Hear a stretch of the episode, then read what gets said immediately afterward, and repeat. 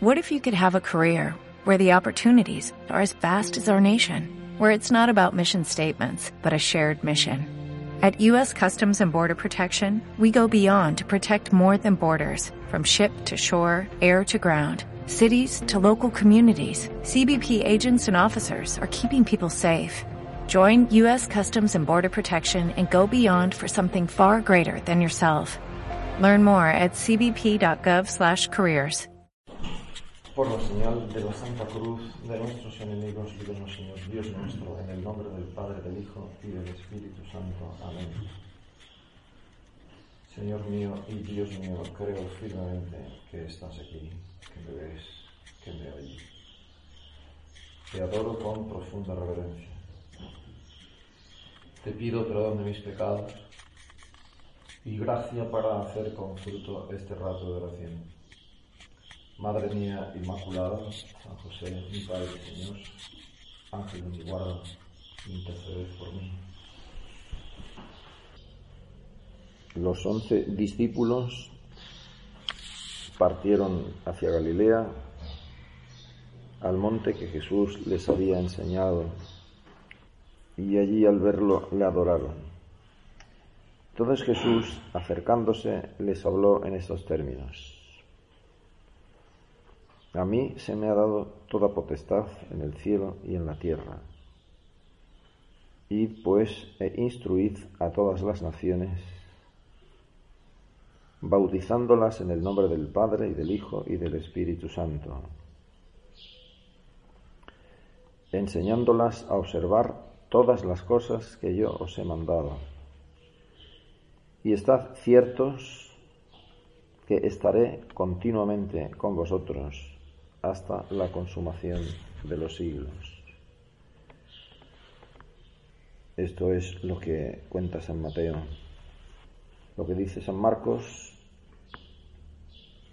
es lo siguiente. Por último les dijo, id por todo el mundo, predicad el Evangelio a todas las criaturas.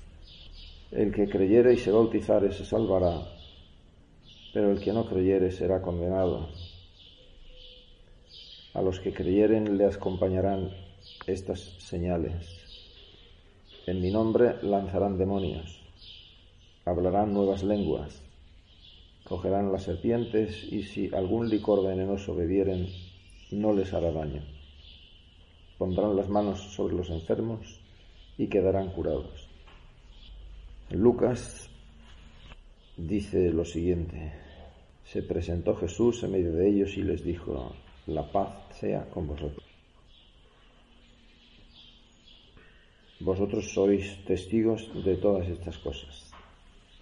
Así estaba escrito y era necesario que Cristo padeciese y que resucitase de entre los muertos y que en el nombre suyo se predicase la penitencia y el perdón de los pecados a todas las naciones. Vosotros sois testigos.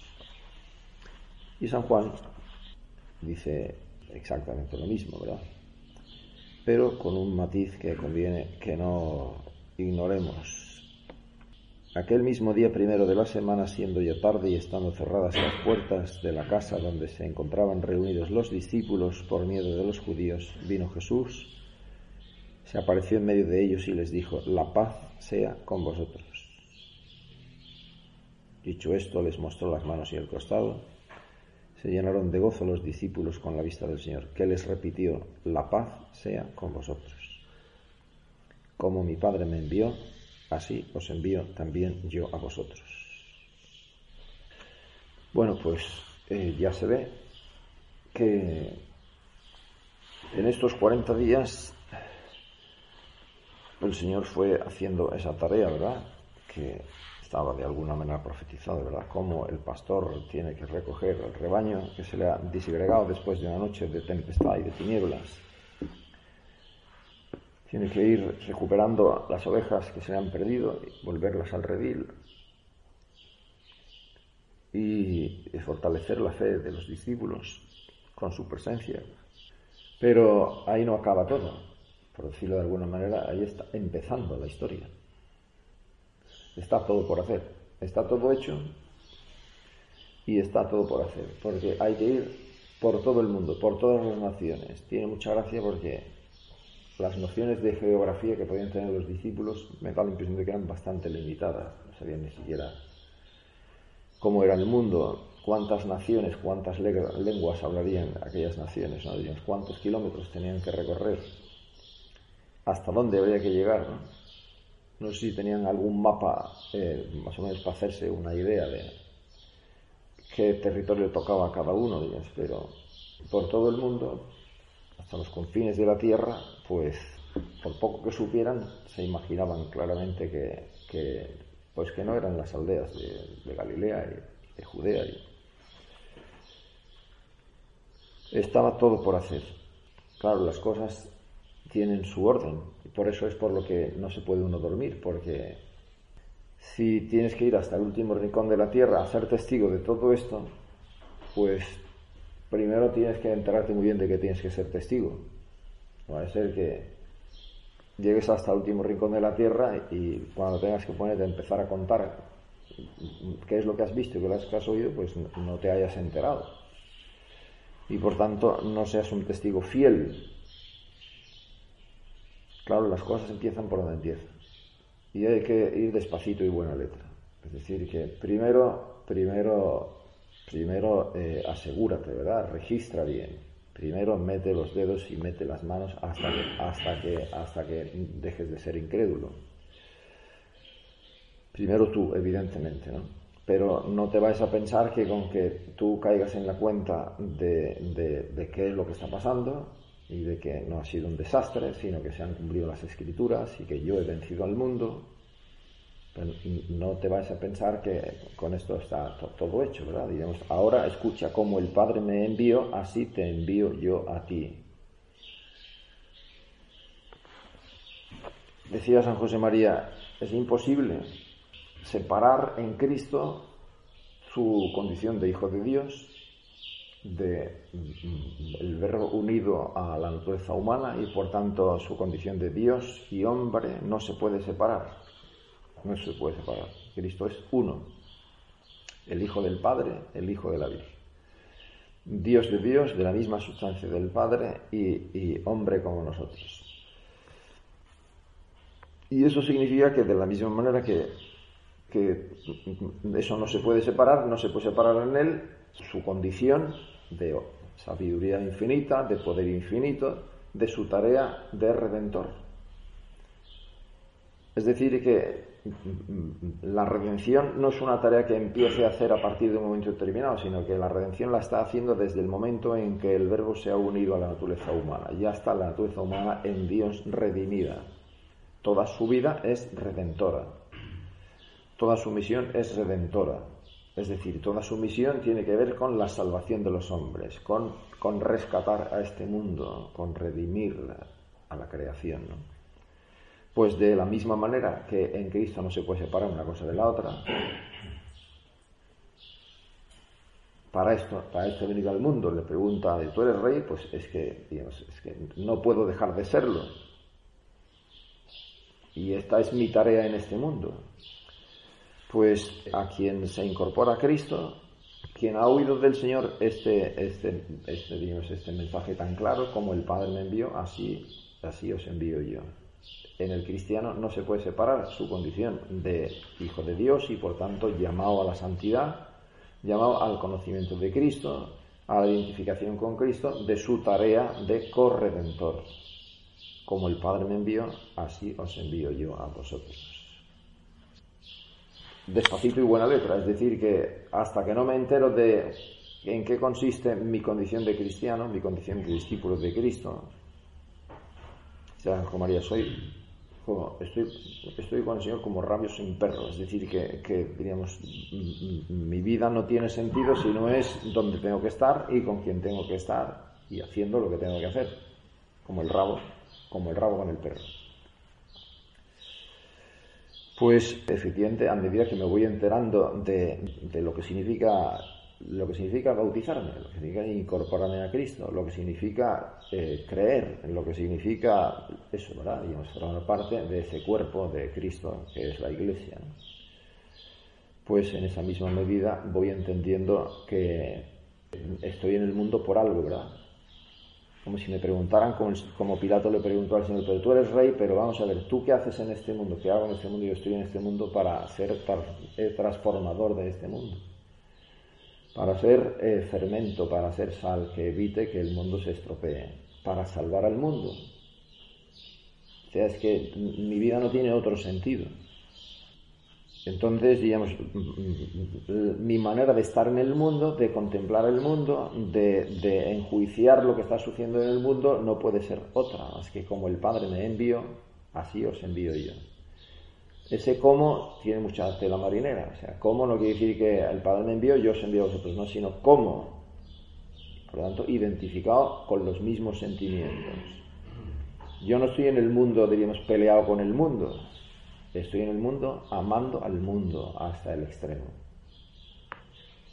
Y estoy en el mundo, diríamos, como, como el pastor que cuida de sus ovejas, ¿verdad? Y por tanto está pendiente ¿eh? de que de 100 ovejas necesito que se salven las 100, que no se pierda ninguno de los que me has dado. Como el Padre me envió efectivamente, digamos, en tantas ocasiones nos puede servir de, termómetro, ¿verdad? No solo, digamos, no solo cómo trato a los que tengo a mi alrededor, sino cómo, cómo enjuicio lo que hay en mi alrededor, cuál es, digamos, mi manera de hablar del mundo, de lo que está pasando en el mundo. Cuando el Señor viene a este mundo, cuando el Padre envía a Cristo a este mundo, pues el mundo está como está. De vez en cuando conviene leer un poco, digamos, del mundo clásico, griego y romano, digamos, para entender exactamente de su auge y de su potencia y de su decadencia y de sus costumbres y de sus leyes. ¿eh? Diríamos que efectivamente el derecho romano pone en pie toda una cultura, digamos, de siglos, que mantiene todavía lo que queda de la cultura, eh, digamos, europea, ¿no? mediterránea. Pero, pero, digamos, está carcomida, digamos, por la corrupción, de tal manera, digamos, que se viene abajo. Cuando el Señor viene a esta tierra, pues eh, si un personaje decide que le va a cortar la cabeza a los recién nacidos, pues le corta la cabeza a los recién nacidos. Las costumbres familiares, pues no hay más que pasar por las páginas del Evangelio para ver exactamente cómo funcionan unos y otros. ¿eh? Cuando el Señor envía a los discípulos, la situación no ha cambiado. Y los discípulos son los que eran unos pescadores de Galilea y unos funcionarios, digamos, como el Padre me envió, así os envío yo.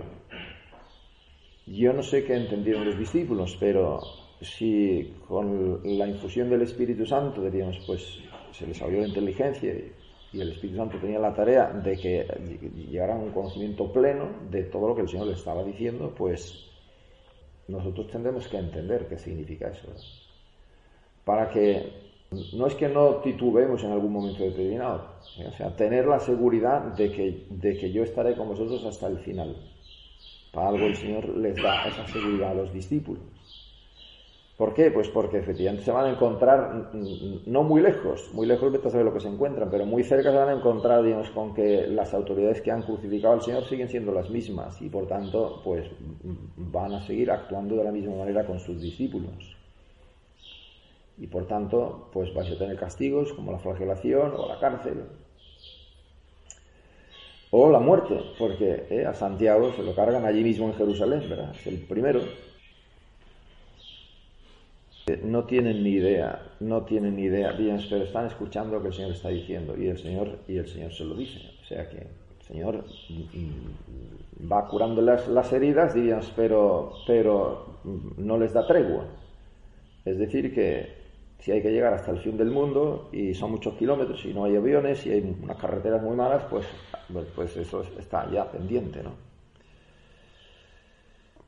El Señor no solo se lo dice una y otra vez, sino que es que lo repite machaconamente, la paz sea con vosotros. Es como para que eh, aquí y ahora, yo de alguna manera como que, no sé si le tome la temperatura a mi, a mi mi madurez como discípulo, ¿no? Si efectivamente, diríamos, pierdo la paz con mucha facilidad. Si efectivamente, diríamos, yo miro al mundo con esta mirada que el Señor mm, mm, me está, me está solicitando, ¿verdad? Mira al mundo como, como, como lo mira Cristo.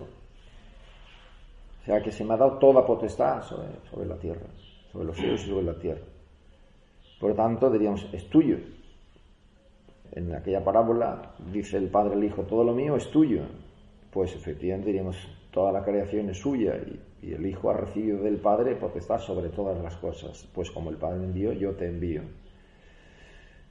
Eh, aparentemente diríamos, las cosas no están sometidas, pero digamos, yo tengo que ver como efectivamente algo mío que tengo que, que tengo que salvar, que tengo que redimir, que tengo que... Señor, esta es mi manera habitual de enfrentarme con el trabajo, con las dificultades, con el ambiente. Claro, por eso el Señor se lo explica de esta manera, ¿verdad? Digamos, todas estas cosas os las he dicho para que en mí encontréis la paz. Y por tanto, si yo en algunas ocasiones pues no noto paz y lo que noto es inquietudes, unas inquietudes que a veces me debilitan la salud, no me dejan dormir tranquilo, a veces me hacen tener un tema en la cabeza que no me deja rezar o que no me deja, diríamos, pensar en los demás. Pues, ¿qué quiere decir? Que no estoy descansando en el Señor, que en mí hallaréis la paz. Señor, yo encuentro la paz una paz estable y cuando la estoy perdiendo sé dónde tengo que recuperarla, como sé dónde están las gasolineras cuando el indicador empieza a señalar el rojo. Eso no significa que no voy a encontrar dificultades. Eso no significa que no voy a encontrar dificultades. precisamente por eso es por lo que, eh, volviendo a lo que veíamos al comienzo del curso de retiro, cuando el Señor le dice a Felipe, digamos, a ver cómo le damos de comer a toda esta gente, ya sabía él exactamente lo que tenía que hacer.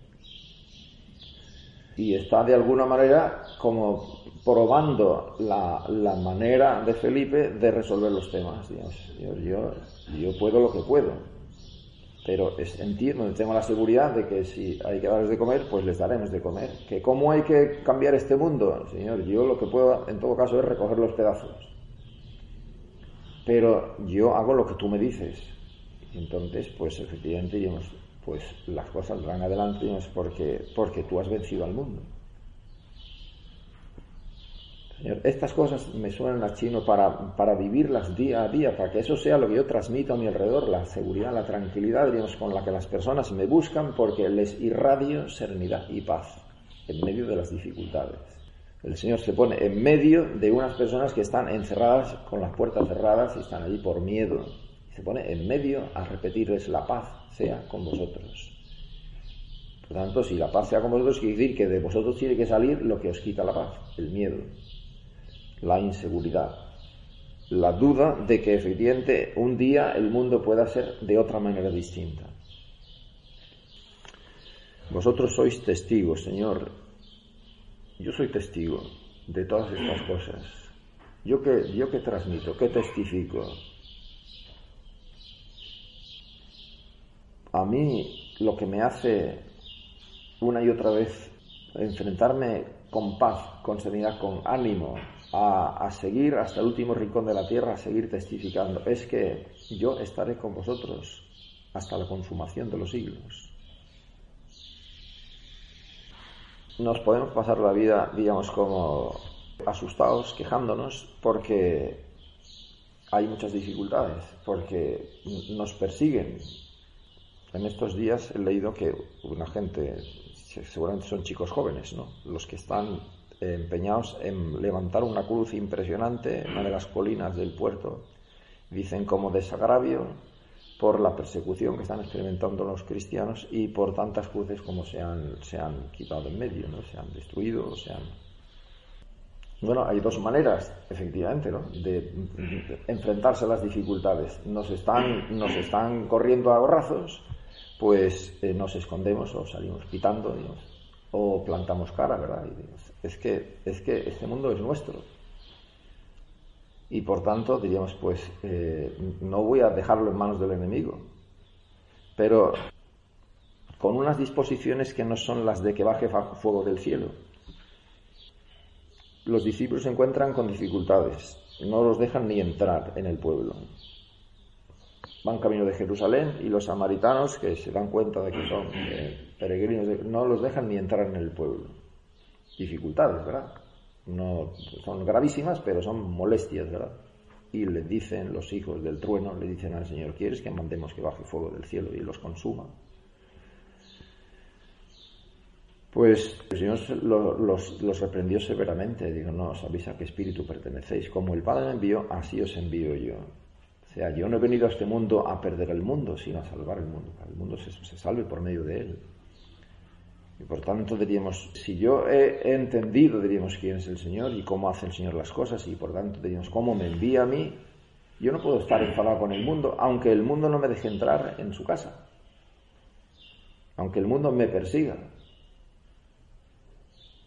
O sea, por el procedimiento de que cuando me encuentro con una dificultad, Señor, manda fuego del cielo y los consumes y los dejas fulminados. Por ese procedimiento el Señor se podía haber ahorrado muchas molestias, no tiene que enviar a su Hijo a esta tierra. Como el Padre me envió, así os envío yo. La paz sea con vosotros. Vosotros sois mis testigos hasta el último rincón. El asunto no está resuelto cuando yo de pronto ya he caído en la cuenta después de registrar y digo, Señor mío y Dios mío, ahora empieza la tarea. Ahora de esto es de lo que tienes que ser testigo hasta el último rincón de la Que no haya ni una sola criatura que no se haya enterado de esto. De cómo el Señor, diríamos, le da la vuelta a las dificultades. Y, diríamos, te acaba poniendo con decoraciones en tu guerrera de militar con, eh, con todos tus errores. ¿no? Dadles vosotros de comer, dadles vosotros de comer hace falta estar como muy agarrado al Señor para que mm, cuando hay que ir un día y otro día y otro día, con, eh, venciendo grandes tribulaciones, cuando efectivamente uno nota que va como cordero en medio de lobos, digamos, hace falta, digamos, como estar muy pegado al Señor para eh, seguir adelante, ¿verdad? para eh, no dejar de hacer lo que tenemos que hacer. Que por otra parte lo sabemos perfectamente, porque es el Señor el que hace las cosas. A la vuelta de los años, cuando yo conocí y traté más de cerca a San José María, lo Opus de ella tenía unos cuantos años, ¿eh? porque eran los años 60 finales, 70 comienzos, por tanto, desde finales del, 20, pues ya tenía unos años. Y entonces, San José María, con profunda sencillez y humildad, decía, pues, Señor, lo has hecho todo tú. Yo no he sido más que un instrumento que ha estorbado. Pero efectivamente tú recoges los pedazos. Él hace la tarea. ¿eh? La tarea de la santificación es obra suya. Es el Espíritu Santo el que efectivamente tiene que remover los corazones. Pero, pero, pero tú tienes que ir hasta el último rincón de la tierra a ser testigo de estas cosas. Señor, yo efectivamente tengo grabado en mi alma que en mí no se puede separar, no se puede separar, digamos, como mi afán de santidad, que es mi fidelidad al Señor, de, de mi condición de testigo.